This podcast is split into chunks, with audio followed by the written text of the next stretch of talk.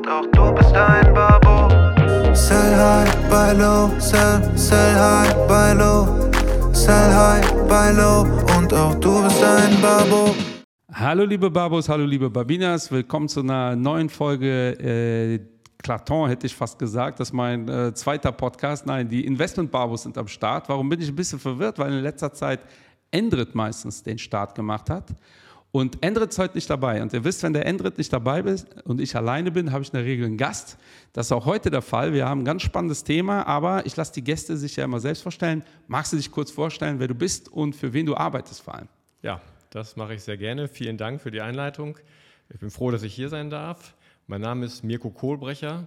Ähm, ich arbeite für die Spiekermann und Co. AG mit dem Hauptsitz in Osnabrück und bin da äh, für die Analyse verantwortlich, also für all die Wertpapiere, die letztlich in den Mandantendepots landen. Das geht über meinen Schreibtisch. Natürlich entscheide ich das Ganze nicht alleine, wir entscheiden das im Team, aber viele der Ideen, die uns so kommen, die kommen von mir. Super. Äh, Spiekermann, glaube ich, kennt nicht jeder. Äh, magst du zwei Sätze auch zu eurer Company sagen? Wie groß seid ihr? Wie lange macht ihr das? Die Spiekermann Co. AG gibt es seit 2001, also mittlerweile auch schon über 20 Jahre. Es sind mittlerweile 35 Mitarbeiter an vier verschiedenen Standorten und dürfen etwas über 700 Millionen Euro für unsere Mandanten verwalten. Super. Ihr seid äh, für Insider, glaube ich, schon ein Begriff, äh, aber uns hören ja sowohl Insider als auch äh, Nicht-Insider zu. Äh, dementsprechend finde ich es immer ganz wichtig, äh, das so kurz einzuleiten. Wir wollen heute uns um das Thema äh, Rohstoffe unterhalten. Ja, und deshalb macht es Sinn, dass der Endrit nicht dabei ist, weil der Endrit ist ein unfassbarer Silber-Fanboy. Ja, also wenn er das jetzt hört, wird er wahrscheinlich jetzt vorm Rechner oder im Auto oder wo der auch immer unterwegs ist, so ein bisschen eskalieren. Ähm, aber ich glaube, am besten gehen wir einmal äh, sukzessive durch. Äh, fangen wir mal mit dem Rohstoff Öl an. Das ist, glaube ich, äh, aktuell in Anbetracht der Tatsachen, äh, glaube ich, ja, vielleicht das heißeste Thema. Äh, wie steht ihr dazu? Die Ölpreise sind natürlich jetzt wieder äh, hochgegangen. man hört immer wieder, Peak ist vorbei, Öl langfristig macht gar keinen Sinn. Dann hört man, der Ölpreis geht auf 200, da hat ja jeder schon seine eigene Meinung. wie stehst du zu der Thematik? Also du hast vollkommen recht. Also ich denke, unter all den Rohstoffen, die wir auch regelmäßig betrachten, steht Öl natürlich aufgrund des Konfliktes derzeit an erster Stelle. Ähm, wir haben dort viele Fragen von Mandanten und ähm, ähm, ich hatte euren letzten Podcast natürlich auch gehört, da habt ihr das Thema ja auch schon gehabt und äh, ich äh, finde es auch richtig, nicht aufgrund aktueller Krisen etwas zu kaufen. Das kann auch wieder dann in die andere Richtung gehen. Ich glaube, es gibt zurzeit für uns zum andere wesentliche Treiber, warum wir der Meinung sind, dass der Ölpreis die nächsten Jahre steigen wird, zumindest stabil bleiben sollte. Es gibt mhm. sicherlich ein Szenario, das wäre eine schwere Rezession. Das wäre sicherlich für den Ölpreis auch eher negativ. Aber im Grunde gibt es ganz wesentliche Treiber. Und ein ganz wesentlicher Treiber ist, dass die letzten zehn Jahre viel zu wenig investiert wurde. Mhm. Das hat verschiedene Gründe. Ähm, zum einen ist es natürlich der, das große Thema Nachhaltigkeit. Viele Unternehmen aus der Ölbranche haben sich die Frage gestellt, sollen wir wirklich noch in neue Vorkommen investieren? Das könnten ja Stranded Assets werden, sodass wirklich ähm, man damit künftig kein Geld mehr verdienen kann. Das hat viele zurückgeschreckt. Und viele Unternehmen haben auch noch ein gutes Gedächtnis. Wir haben so die, die Jahre 2014, 2015, da war der Ölpreis zwischenzeitlich mal sehr, sehr stark. Dann kam dieser Fracking-Boom in den USA, also Fracking ist ja quasi, wenn man in, in undurchdringbare Gesteinsschichten quasi ähm, dort äh, richtig ähm, ja, äh, die dynamisch unter Druck setzt, quasi, dass sich die, das Öl irgendwo dann äh, künstlich seinen Weg suchen muss. Das ist ja Fracking im Endeffekt. Mhm. Das, ähm, als die Ölpreise stark waren, ist diese Technologie dann immer stärker vorangetrieben worden. Es gab so einen richtigen Boom, sage ich mal. Und dann haben die Öl, nicht die Ölmulti, sondern die Saudis, die haben dann noch richtig Öl in den Markt gepumpt, um das Angebot massiv erhöht und dann ist der Ölpreis ja erheblich gefallen. Ich glaube damals auf 40, 50 Dollar. Viele haben sich richtig äh, die Finger verbrannt und das ähm, ist noch in Erinnerung der vielen großen Ölkonzerne. Und was haben sie die letzten Jahre gemacht?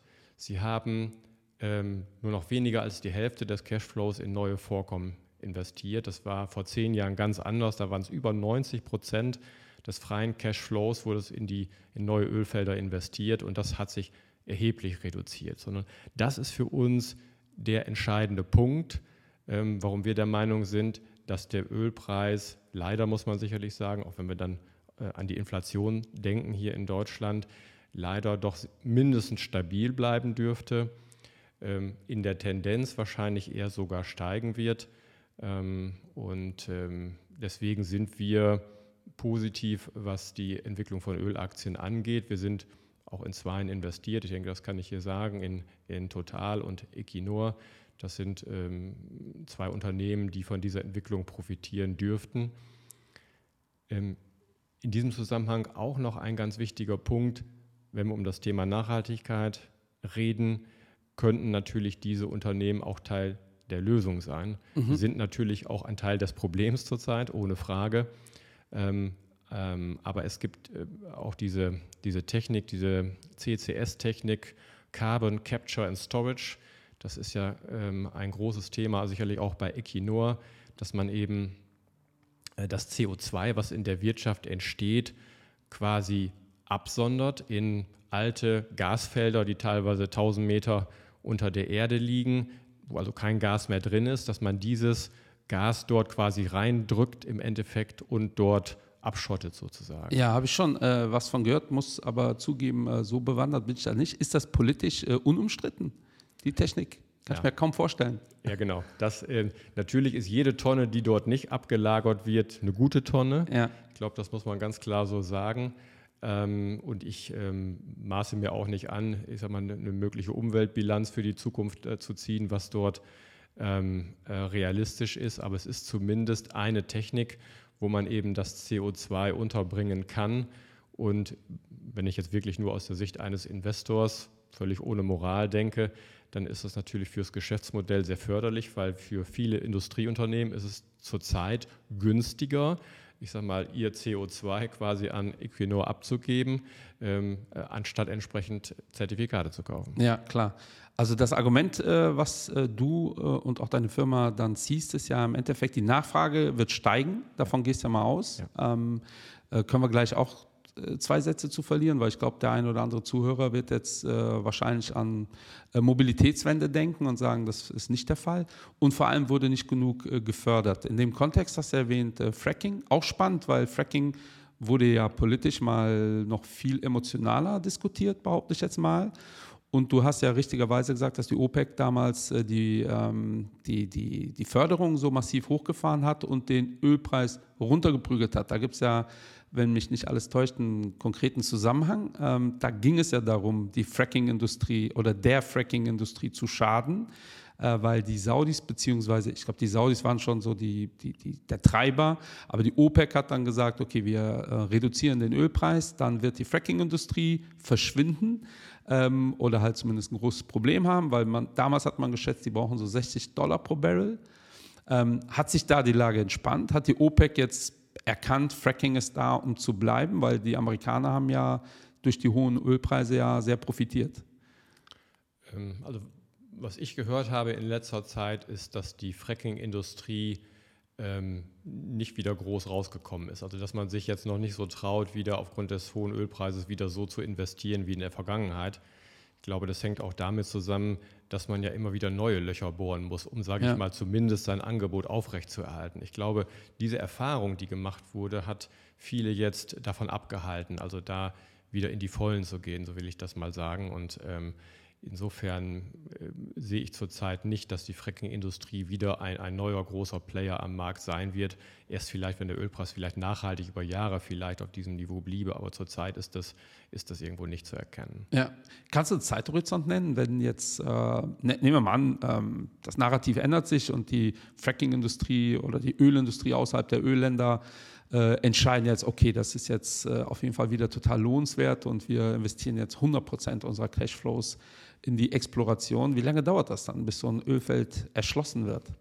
Also das geht bei, bei Ölfeldern geht es also deutlich schneller als zum Beispiel bei Industriemetallen. Ich glaube, dass wenn wir unterscheiden, wir werden auch gleich noch mhm. sicherlich über andere Rohstoffe sprechen, wo das eben deutlich schwieriger ist. Bei Kupfer zum Beispiel ist das, ähm, da gehen wir gleich vielleicht drauf ein, deutlich Fall, ja. Bei Öl ist es, ist es einfacher, sage ich mal. Also da, da gibt es Zeiträume ähm, von ein paar Jahren. Nicht? Also da kann man das Angebot schon deutlich schneller ausweiten als bei, bei Industrierohstoffen zum Beispiel. Also insofern, das ist, glaube ich, nicht das, das Problem. Aber viele haben eben so diesen, was ja auch gerade mal kurz gesagt, diesen Peak Oil, wann, wann wird der erreicht mhm. sein?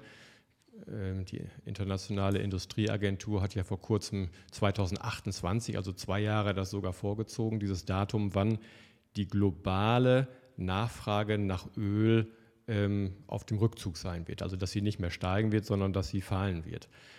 Ähm, ehrlich gesagt haben wir da etwas Zweifel. Also 2028 ähm, halten wir eher für wenig realistisch, denn wenn man mal schaut, wie hoch die Nachfrage in den ähm, äh, Schwellenländern sein wird, es war ja letztens noch zu lesen, dass die äh, Ölnachfrage in Indien bis 2050 um 80 Prozent steigen wird. Ja, Wahnsinn. Äh, das ist eine, eine unfassbare Entwicklung und ähm, insofern 2028 Peak Oil, ob das zu halten ist, ist für mich sehr fraglich. Und ähm, ob wir es wollen oder nicht, also Öl wird weiterhin eine bedeutende Rolle in unserer Wirtschaft spielen. Ähm, und ich denke, dass gerade die Schwellenländer, die wollen ähm, auch natürlich gewisse Wohlstandsstufen erreichen, aber es wird mit den, mit den neuen technologischen Maßnahmen, die uns vielleicht zur Verfügung stehen, wird es nicht funktionieren. Insofern wird Öl ein ganz bedeutende oder einen ganz bedeutenden Nachfrageanteil dieser Wirtschaften ausmachen. Äh, ich glaube das übrigens auch und äh, unsere Firma auch. Also wir sind auch in äh, Ölcompanies, in unseren nicht streng nachhaltigen Firmen investiert. Ähm, in dem Kontext, wie seht ihr China? Ja, weil also wir neigen dazu ja Informationen vereinfacht zu speichern, sage ich jetzt mal. Und äh, jetzt ist natürlich in den Köpfen, BYD hat jetzt die meisten Autos in äh, China verkauft, hauptsächlich Elektro. Äh, China macht ja auch sehr viel, was das Thema äh, Wende angeht. Aber China hat jetzt gerade konjunkturell ein Thema. Ähm, wie analysiert ihr das? Was ist vor allem, wenn China, gilt ja auch für die anderen Rohstoffe äh, wahrscheinlich noch viel mehr, äh, was ist, wenn China wieder ja, Zug aufnimmt? Ja, ähm, China ist ein unheimlich spannendes Thema und es wird, glaube ich, einigen Berichten, die ich in letzter Zeit wahrgenommen habe, sehr einseitig gesehen. Es werden auch so Narrative verteilt. Ich sage mal, Jugendarbeitslosigkeit 20 Prozent, alles ganz schlimm wegen der Einkindspolitik und so mhm. weiter. Also in Schweden ist die Jugendarbeitslosigkeit bei 27 Prozent und ähm, in Europa, glaube ich, strukturell schon seit langer Zeit 16 Prozent ja. irgendwo. Nicht? Also ich denke, wenn China wieder in Fahrt käme, äh, dann wird sich das auch ein Stück weit stabilisieren. Nicht? Also ich glaube, China ist tatsächlich muss man von zwei Seiten betrachten. Einmal sicherlich die Immobilienblase, die ja einfach geplatzt ist, das muss man einfach mal so sagen. Es sind Verluste entstanden. Nun ist die Frage einfach, wer die Verluste trägt. Ja. Das ist jetzt die Frage, ob die Kommunen, die, die privaten Hausbesitzer, wer welchen Anteil dieser Verluste trägt, die dann da sind. Das ist die Frage. Ich weiß nicht, ob China das für sich schon final beantwortet hat. Ähm, es ist aber vollkommen richtig, hier aus dieser Blase Luft abzulassen und sie nicht noch weiter zu befeuern. Ich glaube, das ist ein ganz, ganz wichtiger Punkt. Und, ähm, aber es ist nicht die Immobilienblase und Krise wie damals in den USA. Das sind ganz, zwei ganz, ganz unterschiedliche Themen ähm, oder ganz unterschiedliche ähm, Geschichten hinter diesen Blasen. Äh, in den USA ist ja der Grund gewesen, ähm, dass es quasi keine ähm, Einstiegshürden gab für eine Immobilie gab es ja mal dieses Beispiel des Erdbeerpflückers aus Montana, der da eine Immobilie für 400.000 Dollar mit, mit 1.000 Dollar Gehalt irgendwo kriegen konnte. Ähm, und dann wurden diese Papiere oder diese, diese, äh, Risiken. diese Risiken, diese ja. Kredite wurden ja weitergereicht, das ist ja hin, hinlänglich bekannt.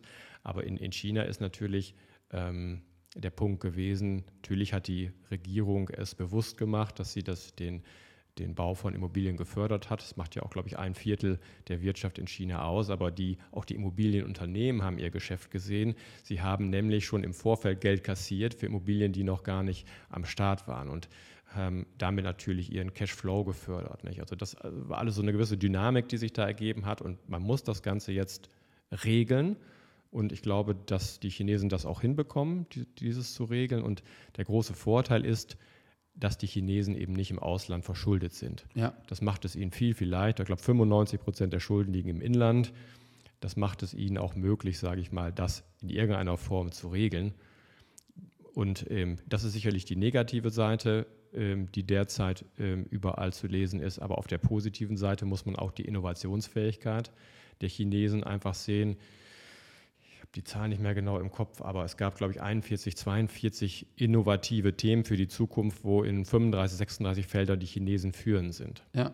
Man muss nicht deren ja, Gesellschaftsmodell mögen, aber man muss eben attestieren, dass sie in vielen Bereichen gut vorankommen. Und ähm, vor dem Hintergrund ähm, glauben wir, dass China die Probleme, die sie jetzt haben, lösen können. Auf der Investmentseite, was natürlich China-Investments angeht, ist es insofern, wir sind etwas in China investiert mit ca. 5 Prozent, werden das aber nicht ausbauen, weil wir einfach die, ja, die, die, die Risiken, Aktionärsrechte und ähnliches nur sehr, sehr schwierig beurteilen können. Und das ja. macht das natürlich unheimlich schwierig, ähm, dort Investments noch aufzustocken, also mit, mit diesem möglichen Hintergrund. Aber du hattest gerade das Thema auch angesprochen, andere Rohstoffe. Und da sind wir dann eigentlich bei einem zentralen Rohstoff auch für die Zukunft, das ist ja Kupfer. Äh, bevor wir zu Kupfer kommen, ja. habt ihr einen äh, Zielpreis für äh, Öl? Äh, nutzt ihr sowas? Oder? Nein, also wir haben grundsätzlich arbeiten wir bei uns nicht mit Prognosen. Ja. Ähm, denn ähm, ich habe, ich meine, das war John Kenneth Galbraith, ein äh, toller Ökonom, der mal gesagt hat, es gibt zwei Arten von Prognostikern. Die einen, die die Zukunft nicht kennen und die anderen, die nicht wissen, dass sie sie nicht kennen.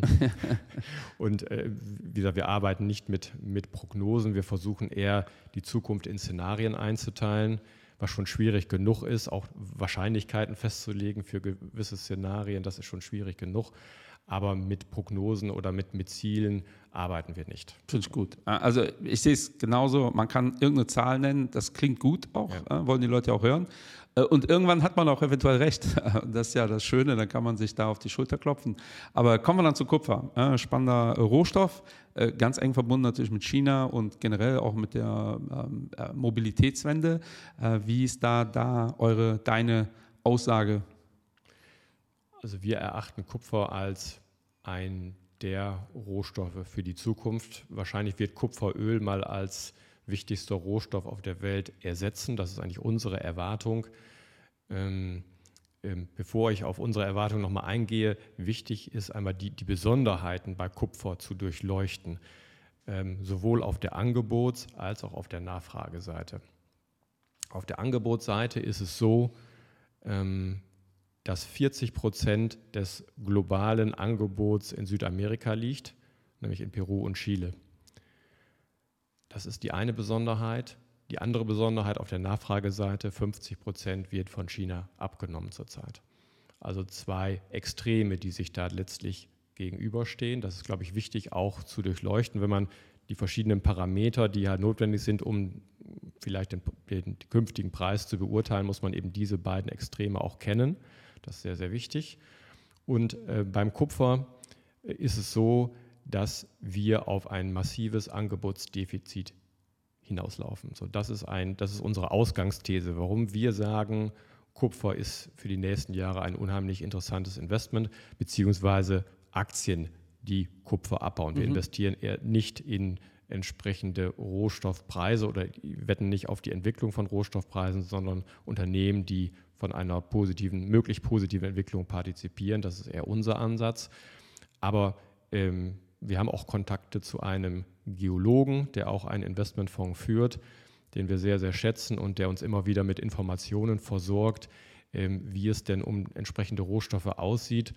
Und ähm, der wiederholt immer wieder mantramäßig, es ist nicht genügend Kupfer da. Wenn wir denn die Nachfrage so ein bisschen hoch skalieren, sage ich mal, für die Zukunft. Ähm, es gibt auch manche ganz einfache Aussagen, wo gesagt wird, die nächsten 30 Jahre verbrauchen wir so viel Kupfer wie zuvor in der ganzen Menschheitsgeschichte nicht. Ja. Das ja. ist immer ein, ein, ein schöne, schönes Bild, schönes ja. Bild irgendwo, ja. dass man ein bisschen mal greifen kann, was da wirklich am Markt zurzeit passiert. Und man muss einfach sehen, es wird jetzt nicht jeden Monat eine neue Kupferlagerstätte entdeckt. Nicht? Also das, die letzten Jahre sind kaum neue Lagerstätten entdeckt worden und die alten Lagerstätten, die altern sozusagen. Da sind vielleicht noch zwei, drei Jahre, kann man da noch was rausholen, die vielleicht noch etwas länger am Start sind. Äh, da werden die Erzgehalte immer geringer. Nicht? Also kann auch weniger rausholen aus diesen ähm, Minen. Und ähm, von daher, wenn man bedenkt, wenn wir die Energiewende wirklich konsequent umsetzen wollen, konsequent umsetzen heißt natürlich mehr Windenergie. in einer Windturbine, normale Windturbine, acht bis zehn Tonnen Kupfer werden als Stromleiter verarbeitet.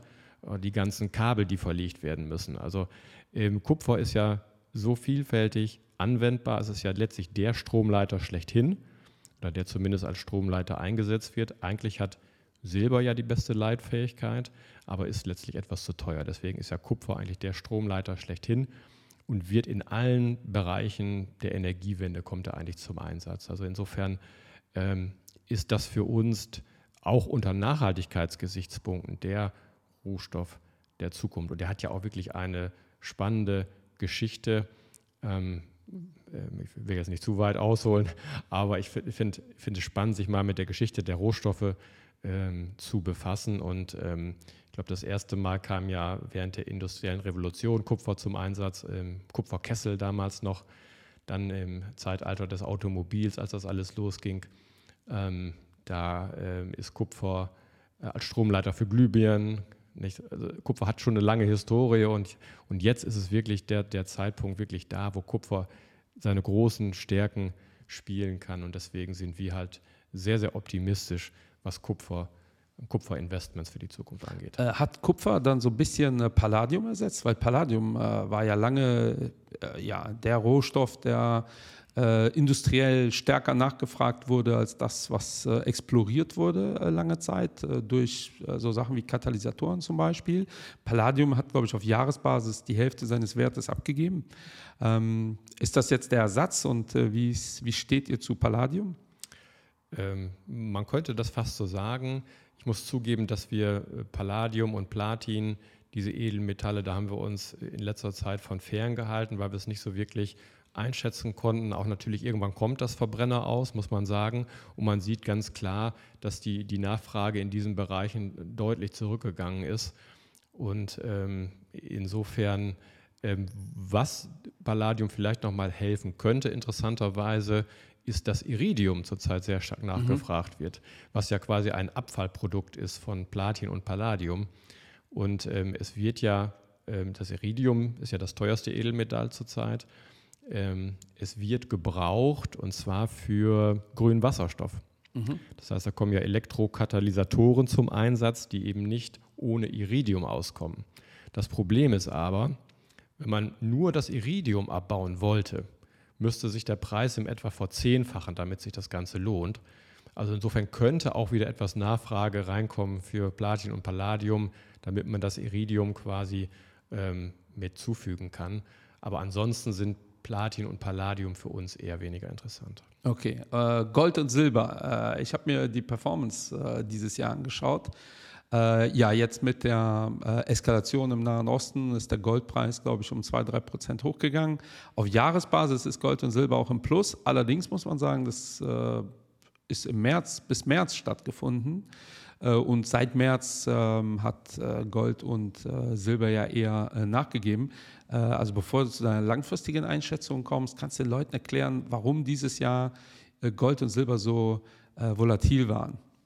Ja, ähm, ich glaube, ein entscheidender Punkt ähm, oder ein entscheidender Punkt ist die Realrendite, insbesondere auch die Realrendite in den USA. Die Frage ist ja, was beeinflusst eigentlich den Goldpreis? Es gibt verschiedene Faktoren, ähm, wir sprechen ja gleich noch über die Zukunft, welche das sein mhm. werden. Und ein ganz entscheidender Punkt für die Vergangenheit ist die Realrendite gewesen. Also Zins minus Inflation. Ist diese Rendite positiv, ist es eher für den Goldpreis negativ, weil Gold zahlt letztlich keine Zinsen. Und wenn ich als Anleger nach Abzug der Inflation Geld verdiene, sage ich, warum soll ich in Gold investieren? Ich kann ja mit meinen Zinsen, kann ich ja oder wird mein Vermögen ja oder mein Geld mehr wert.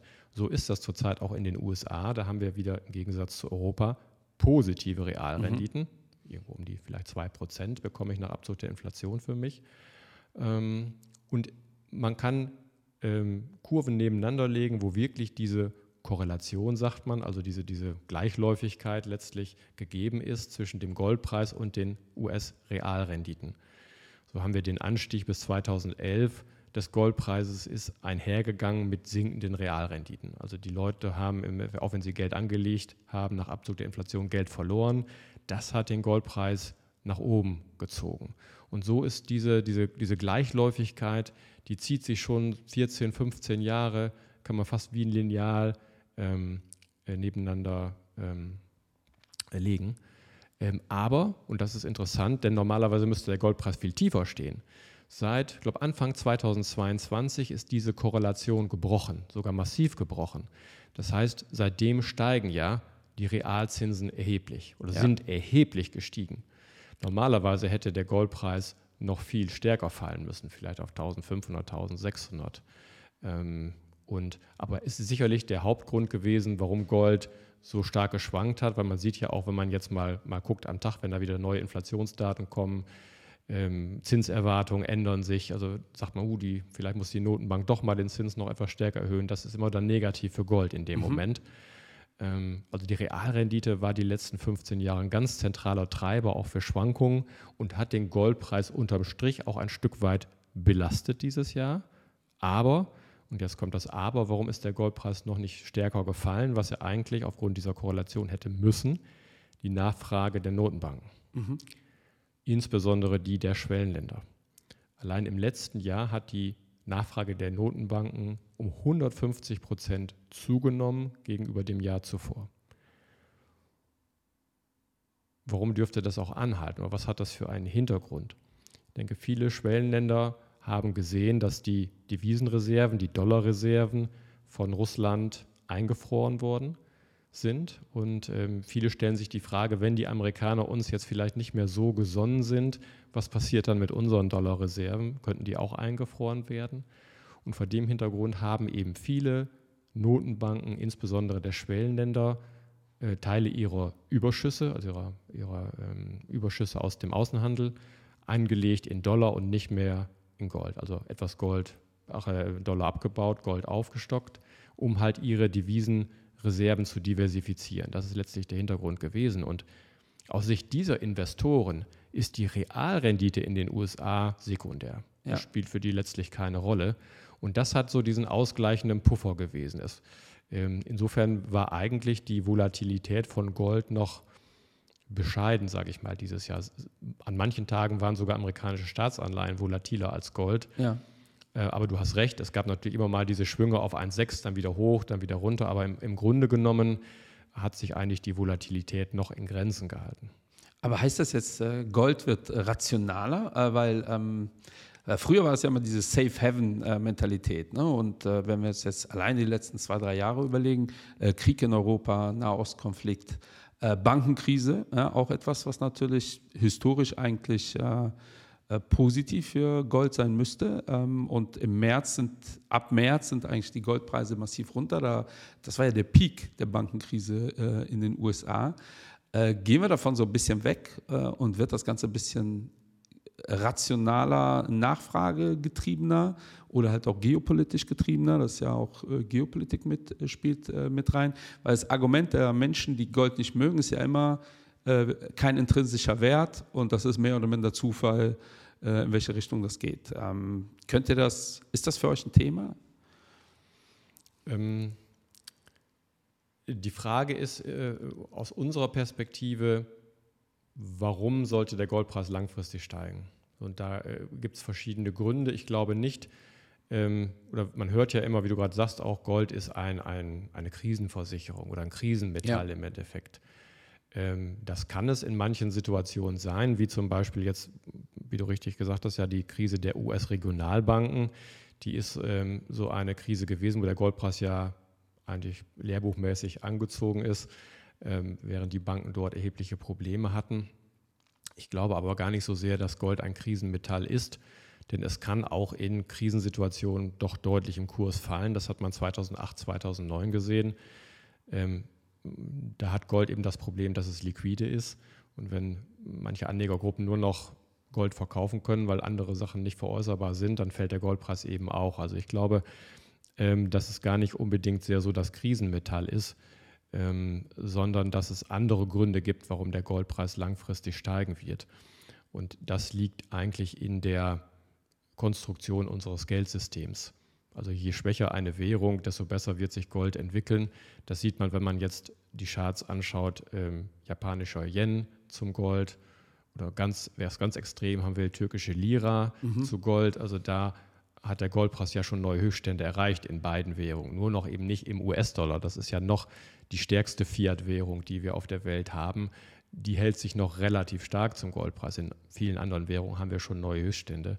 So, und das ist eigentlich für uns der zentrale Grund, warum der Goldpreis letztlich langfristig steigen wird und auch sich aufwerten wird, auch natürlich gegenüber dem Dollar. Da gucken wir natürlich drauf. Der Goldpreis wird in Dollar notiert und deswegen ist das natürlich auch ähm, die zentrale Betrachtung. Nicht? Das ist richtig. Aber so als Krisenmetall würde ich es gar nicht unbedingt betrachten und ich glaube, wir sehen das auch nur im Westen so als Krisenmetall. Da ähm, der Westen investiert sicherlich aufgrund der Angst, die er hat vor ähm, ja, schwierigen Szenarien für die Zukunft. Und da können wir gleich auch nochmal drauf eingehen, was ist für die Zukunft überhaupt zu erwarten? Was hieße das für Gold, auch Konflikt China-USA? Das mhm. ist auch ein ganz zentrales Thema, wo wir vielleicht noch drauf eingehen können. Ähm, und ähm, insofern. Ähm, das ist eher ein Hedge gegen äh, Währungsverfall. Ja. Äh, in euer, äh, da frage ich mich, ist für euch, ist das positiv oder negativ, dass wir aktuell ähm, eine Tendenz sehen, weg von äh, äh Weltwährung äh, US-Dollar.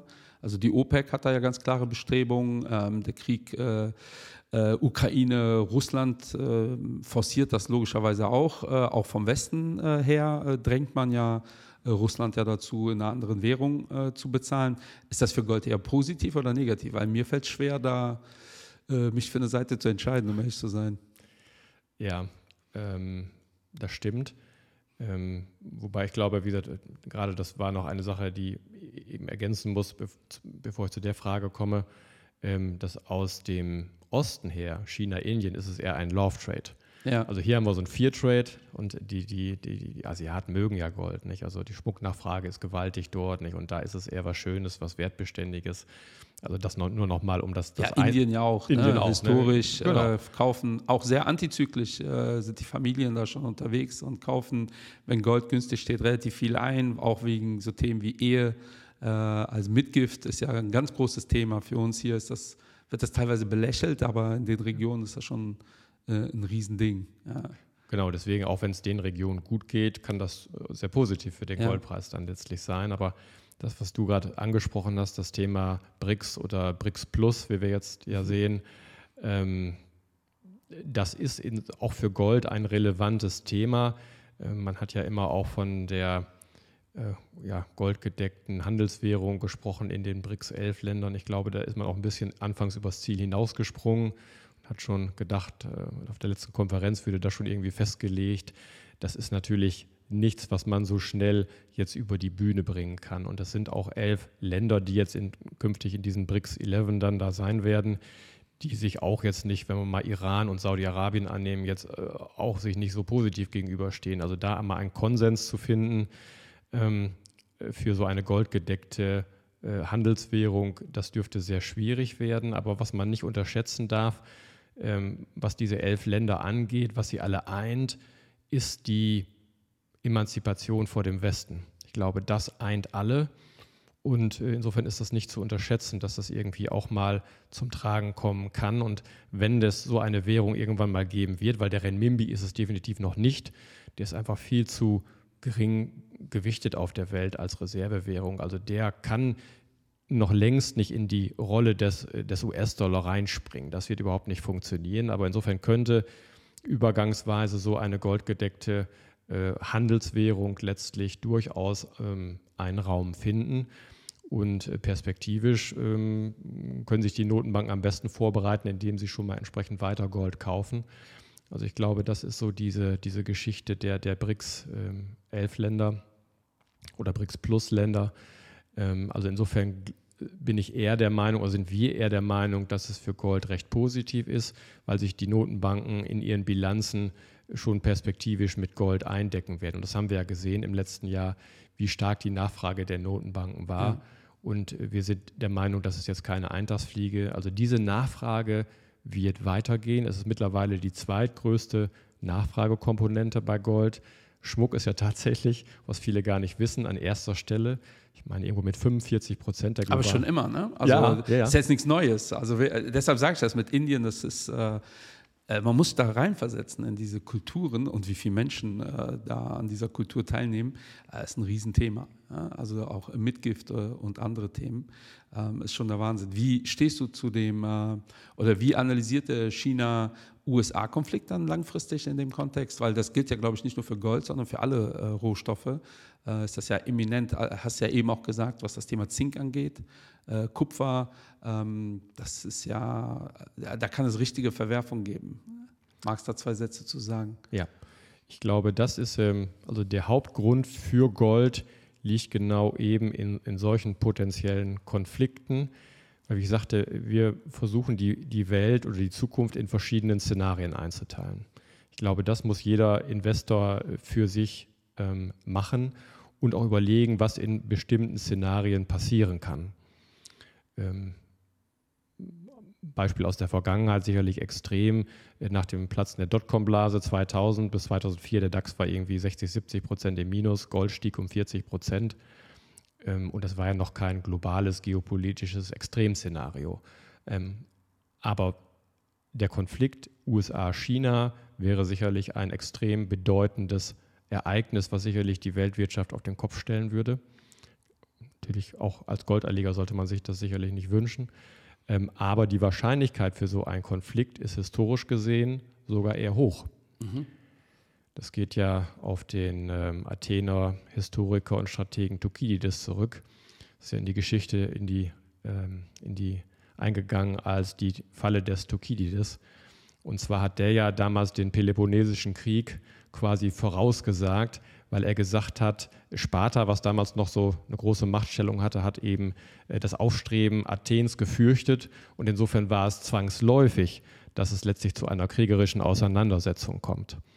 Und danach tatsächlich auch in elf von 16 äh, historischen Ereignissen, wo eben quasi ein Hegemon ähm, auf einem absteigenden Ast war und ein, ein anderes Land quasi als Konkurrenz aufgetreten ist, gab es in elf von 16 Fällen eben eine kriegerische Auseinandersetzung. Gut, das ist, ist, keine Prognose für die Zukunft, aber rein historisch betrachtet wäre es sogar sehr wahrscheinlich, dass die Amerikaner mit den Chinesen auf irgendeine Art einen Konflikt anfangen werden. So, und insofern, äh, auch wenn das die Wahrscheinlichkeit noch so klein ist, sollte man sie zumindest auch in seinen Investmententscheidungen berücksichtigen. Und was würde passieren, wenn es zu so einem Konflikt käme. Der wäre sicherlich der Super-GAU für die Weltwirtschaft, muss man ja. eben sagen, ja. weil ähm, die Weltwirtschaft extrem verwoben ist.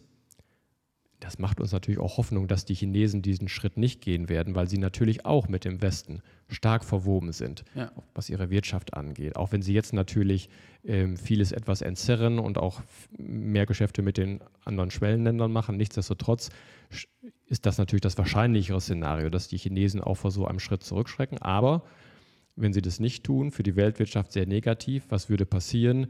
Die Notenbanken müssten natürlich wieder erheblich, Gold könnte erst sogar fallen, theoretisch, mhm. also wenn Liquiditätsbedarf hier ist. Aber die Notenbanken werden dann wahrscheinlich noch größere Summen als nach dem Ukraine-Krieg in die Hand nehmen müssen oder nach Corona. Ähm, um letztlich die Märkte zu stabilisieren. Und was dann in, in, einem zweiten Schritt für Gold natürlich eine sehr positive Entwicklung wäre, weil natürlich dann wieder unser Geld ein Stück weit mehr entwertet werden muss. Ja, normalerweise Krieg äh, heißt, äh, Zinsen gehen runter, Inflation geht hoch. War historisch äh, in der Regel immer so und das sind ja generell gute Treiber ähm, für Gold. Also ich hoffe nicht, dass das passiert. Aber ich finde das schon sinnig, was du erklärst. Vor allem haben die Chinesen ja klar kommuniziert, wir nehmen Taiwan ähm, nehmen wir an uns, in welcher Form auch immer.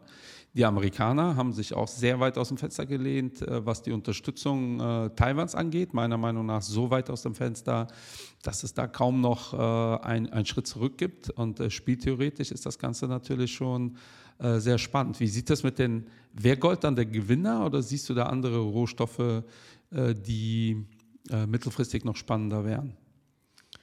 Also für dieses Szenario wäre sicherlich definitiv Gold das mit Abstand am interessantesten, weil dann diese ähm, ja, diese Absicherungsfunktion wirklich greifen würde. Ich, äh, andere Rohstoffe wie Kupfer und Öl äh, wären natürlich, wenn die Wirtschaft leidet, würden wahrscheinlich sogar eher im Kurs fallen. Also hätten dann Probleme, weil die Nachfrageseite sich abschwächt. Ähm, also hier für dieses Szenario sehen wir ganz klar Gold an erster Stelle, weil es dann die Währung der letzten Instanz ist, also das Wertaufbewahrungsmittel schlechthin, auch noch äh, im Vergleich zu Silber. Silber hat ja auch einen ganz anderen Charakter. Das, wobei man grundsätzlich sagt, dass Silber ja in einer Edelmetall-Hoss immer die, die Führung einnimmt, aber es hat nicht so diesen Wertaufbewahrungscharakter wie Gold. Das wird ja auch von den, von den Notenbanken, wird der Silber eigentlich auch kaum nachgefragt. Also das wäre unserer Meinung nach äh, der Gewinner einer solchen Situation. Nicht zwingend, aber im ersten Moment. Das muss nicht sein, dass der Goldpreis dann sofort steigt. Ähm, das lässt sich immer schwierig ähm, prognostizieren, aber spätestens im zweiten Schritt, also dann äh, wäre es für Gold sicherlich ähm, sehr positiv. Seht ihr auch ähm, die, die Sicherung von Rohstoffen auch als geopolitische Waffe? Weil du hast eben äh, selbst gesagt, dass die Chinesen äh, mit Südamerika ähm, ja, gewisse Rohstoffe dominieren. Ähm, und da wäre natürlich auch ein, ein Move möglicher, äh, da äh, das zu beschränken für Amerikaner. Wir sehen es ja im Endeffekt ja auch äh, im Bereich ähm, äh, der Chipindustrie, ja, wie hochpolitisch das ist. Ähm, ist das, ist das für, den, für den Preis dieser Güter eher von Vor- oder eher von Nachteil? Das ist auch die Erklärung, warum ähm, äh, wir Fracking, äh, so hart das eventuell für den einen oder anderen klingt, äh, politisch und nachhaltig gar nicht mehr so kritisch sehen wie vor fünf Jahren, äh, weil wir ja jetzt durchaus schon äh, Flüssiggas auch ganz spannend finden und auch äh, aus überall aus der Welt uns was zukommen lassen. Also ich finde es schon spannend, wie sich das ändert. Spannender vielleicht für die Babinas und Babos ist aber, was das für den Preis äh, dieser Güter ähm, bedeutet. Also grundsätzlich hätte das eher eine, aus unserer Sicht eigentlich eher eine positive Preisentwicklung ähm, zur Folge ähm, wenn man irgendwelche Einschränkungen tätigt, wo andere eben nicht mehr entsprechenden Zugriff haben. Und ähm, der entscheidende Punkt ist ja, dass wir diese Rohstoffe brauchen für die Energiewende. Das heißt, wir kommen ja gar nicht drum herum, uns irgendwo um, um Rohstoffvorkommen zu bemühen. Und ich glaube schon, dass wir mitten in einem Kampf um diese Rohstoffe sind. Die Chinesen haben das ja sehr, sehr klug gemacht, indem sie sich in Afrika, in Südamerika entsprechend eingekauft haben.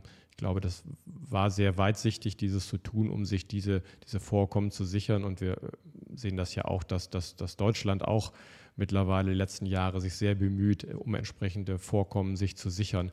Also grundsätzlich ist das eigentlich ein weiterer Mosaikstein, ähm, auch in einer unserer Thesen eben, dass die Nachfrage nach diesen Rohstoffen wahnsinnig zunehmen wird wenn wir denn diese Energiewende quasi nachhaltig betreiben wollen, und wir gehen davon aus, dass wir das machen müssen, zwingend sogar, ähm, ist es für uns eigentlich nur ein weiterer Mosaikstein, der positiv ist für die Kursentwicklung. In einer, in einer eurer Unterlagen bin ich sogar über den Begriff äh, Superzyklus äh, gestolpert. Äh, magst du das mal kurz, es klingt natürlich spektakulär, äh, magst du das mal kurz einordnen? Sehr gerne, ähm, weil das ist wirklich ein, ein Thema bei Rohstoffen, was extrem wichtig ist äh, natürlich ähm, unterliegen auch andere Anlagenzyklen, aber insbesondere Rohstoffe unterliegen einer besonderen Zyklik. Also man spricht da ja manchmal auch vom, vom Schweinezyklus, mhm. also aus der Landwirtschaft eben, wenn dann die Schweinepreise steigen, dass dann mehr Schweine gezüchtet werden. Irgendwann sind es dann so viele Schweine, dass es der Markt mit einem riesigen Angebot geflutet wird und dann die Preise von sich aus natürlich wieder fallen. Ähm, so in etwa ist es auch bei Rohstoffen. Wobei interessant ist, dass Rohstoffe ja eine oder sehr, sehr lange Zyklen haben. Der erste, der das quasi festgestellt hat, ist der Nikolai Kontradiev. Ähm, der hat das 1920 in seiner Dissertation hat er das quasi belegt. Der hat dort die ähm, Rohstoffpreise von 1789 bis 1920 analysiert in Großbritannien, Frankreich und den USA. Und er hat eben festgestellt, dass die Auf und Abs, das ist ja die Form eines Zyklus. Es geht lange Zeit hoch und dann lange Zeit runter. Diese Auf und Abs im Schnitt 23 bis 35 Jahre gedauert haben. Also unheimlich lange. Und die entscheidende Frage ist natürlich, was hat denn den Umschwung bei diesen Zyklen überhaupt bewirkt? Es gibt ja verschiedene Parameter, die Angebot und Nachfrage beeinflussen, aber was war der zentrale Punkt, wo es eben eine Umkehr gab im Zyklus. Und da hat er auch klar belegt, und das belegen auch neueste Studien, dass Umkehrungen im Währungssystem der entscheidende Trigger waren. Ähm, historische Beispiele kann man mal geben. Das war das 1933, hat ja Präsident Roosevelt aus den USA äh, die USA vom Goldstandard abgelöst. Mhm. Musste ja auch ähm, später noch der Krieg finanziert werden. Und damals konnte man nicht so die Zinsen senken, wie man das heute vielleicht macht. Deswegen hat man, wie einige Länder zuvor auch schon, eben den US-Dollar vom Goldstandard abgelöst. Und das hat eine Phase der Geldmengenausweitung nach sich gezogen. Und die Rohstoffpreise sind dann bis, ich glaube, 1951 um fast 700 Prozent gestiegen. Das war ja auch kurz nach der großen Depression. Ja. Ähm, das war eben diese Phase. Und das war diese Umschwungphase, wo die Rohstoffe dann zum Beispiel massiv gestiegen sind. Nach dem Zweiten Weltkrieg kam ja das Währungssystem von Bretton Woods, wo die, die Währungen aneinander angeglichen wurden und nicht mehr frei schwanken. Da wurde auch wieder Vertrauen geschaffen in das System.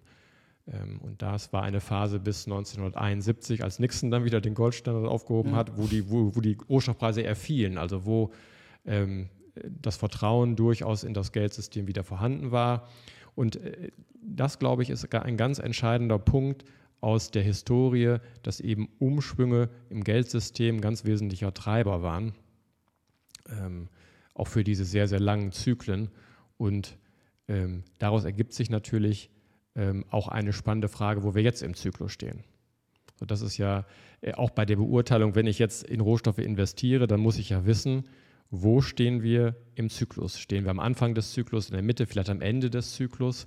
Das ist ja für Rohstoffanlagen ganz entscheidend, weil wir ja eben wissen aus der Historie, wie stark auch Abschwünge bei Rohstoffen auslaufen können.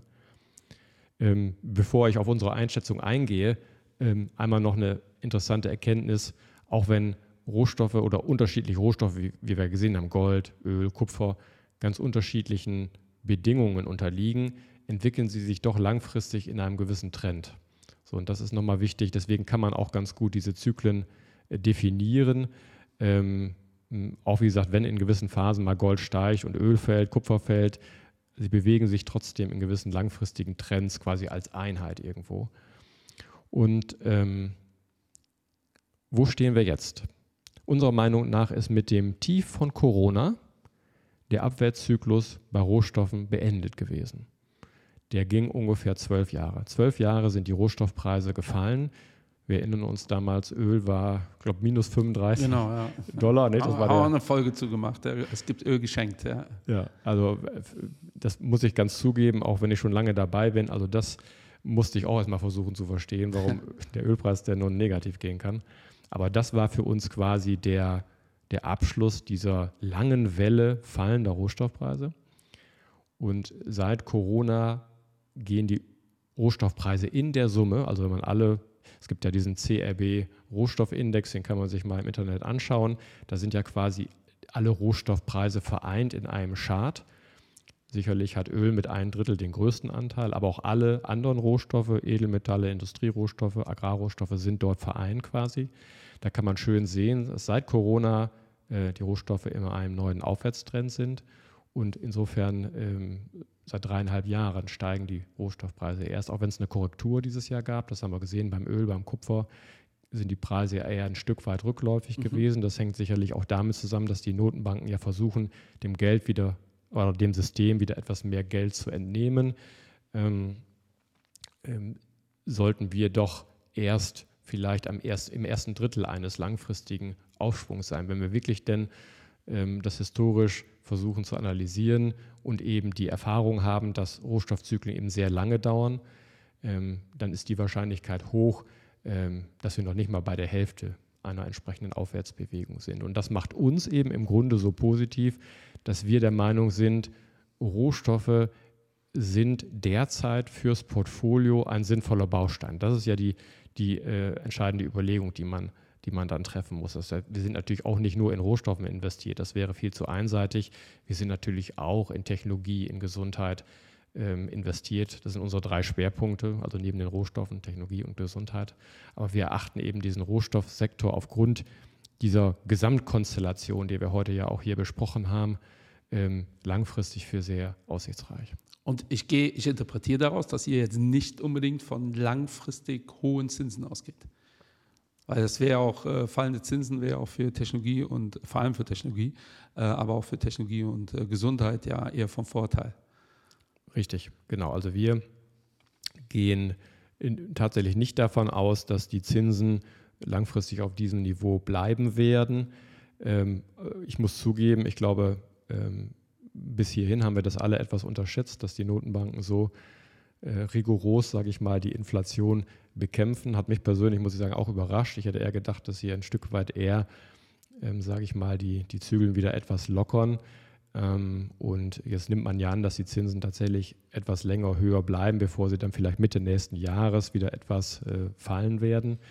Aber im Grunde genommen, wenn man denn sich die oder unser Geldsystem einmal verinnerlicht, ähm, dann kann unser Geldsystem nur in die nächste Runde kommen, wenn die Zinsen fallen bzw. im Trend fallen sind.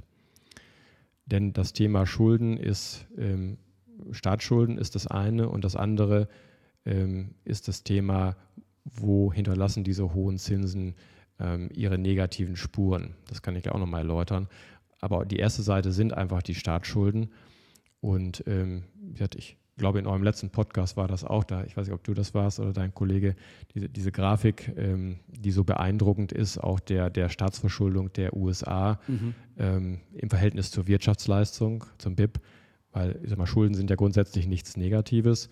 Aber deswegen muss man sie im Verhältnis zur Wirtschaftsleistung ähm, in, in, in, Relation setzen, weil dann kann man erst sehen, ob die Schulden oder die Wirtschaft schneller wächst. Und das ja. ist dann ein Indikator eben, ob es in die richtige oder falsche Richtung geht. Und wir haben ja jetzt in den USA eine Staatsverschuldung, die bei über 120 Prozent der jährlichen Wirtschaftsleistung liegt. Das ist übrigens die höchste Verschuldung, ähm, die wir zu Friedenszeiten in den USA je hatten. Selbst nach dem Zweiten Weltkrieg war die Verschuldung geringer. Und die Frage ist ja, wie will man überhaupt diese Schulden zurückzahlen? Ähm, denn ähm, die Schulden steigen. Die Amerikaner werden wahrscheinlich dieses Jahr über 5% neue Schulden machen. Ja. Damals erinnern wir vielleicht noch, erinnern wir, erinnern wir uns an die Maastricht-Kriterien, also Aufnahme in die EU. Da war ja ein Kriterium, dürfen nur 3% ja. Schulden gemacht werden. Was aber bei uns ja auch keiner hinkriegt. Ja, nein, nein, nein. Ja. da hast du recht. Also, Klingt so ein bisschen, die Amerikaner, die kriegen das nicht auf die Kette, wir schon. Ja. Das definitiv nicht. Also da sind wir hier in, in Europa jetzt auch nicht viel besser, aber ähm, in, in, den USA kann man das mal schön plastisch darstellen. Ähm, und nächstes Jahr werden es über 6% neue Schulden sein. Also da werden wir, es geht immer in, nur in die eine Richtung. Und die Frage ist ja, wie man sich überhaupt entschulden kann. Und ähm, die Blaupause für die westliche Welt ist so ein bisschen das Szenario wie nach dem Zweiten Weltkrieg, ähm, wo wir hier in Deutschland ja eine Währungsreform hatten, haben es die Amerikaner geschafft, ihre Staatsschulden zu halbieren, aber eben nur über Inflation. Richtig, das, ja. Genau. Also für die Barbos und Barbinas, ich glaube, ich habe das auch schon mehrfach gesagt im Podcast, einfach mal finanzielle Repression eingeben auf YouTube, da gibt es sehr schöne Videos, äh, wie die das geschafft haben. Ja. Genau. Man hat also quasi dann immer den äh, den Zins unter der Inflationsrate gehalten und hat somit Geld entwertet, aber auch gleichzeitig Schulden entwertet. So, und ich, mir fällt jetzt keine andere Möglichkeit ein, die Staatsschulden zu reduzieren. Das heißt, hohe Zinsen sind im Endeffekt erstmal kontraproduktiv, weil die, die oder positive Realzinsen, das muss man ja, muss immer ja auch die Inflation mit einbeziehen, sind insofern negativ, weil es die Staatsschulden erhöht. Und wir werden jetzt wahrscheinlich im nächsten Jahr die eine Billion Dollar allein nur für die Zinslast in den USA sehen. Das heißt, die Amerikaner müssen über eine Billion Dollar nur auf ihre äh, Staatsschulden zahlen, was größer ist als der Wehretat.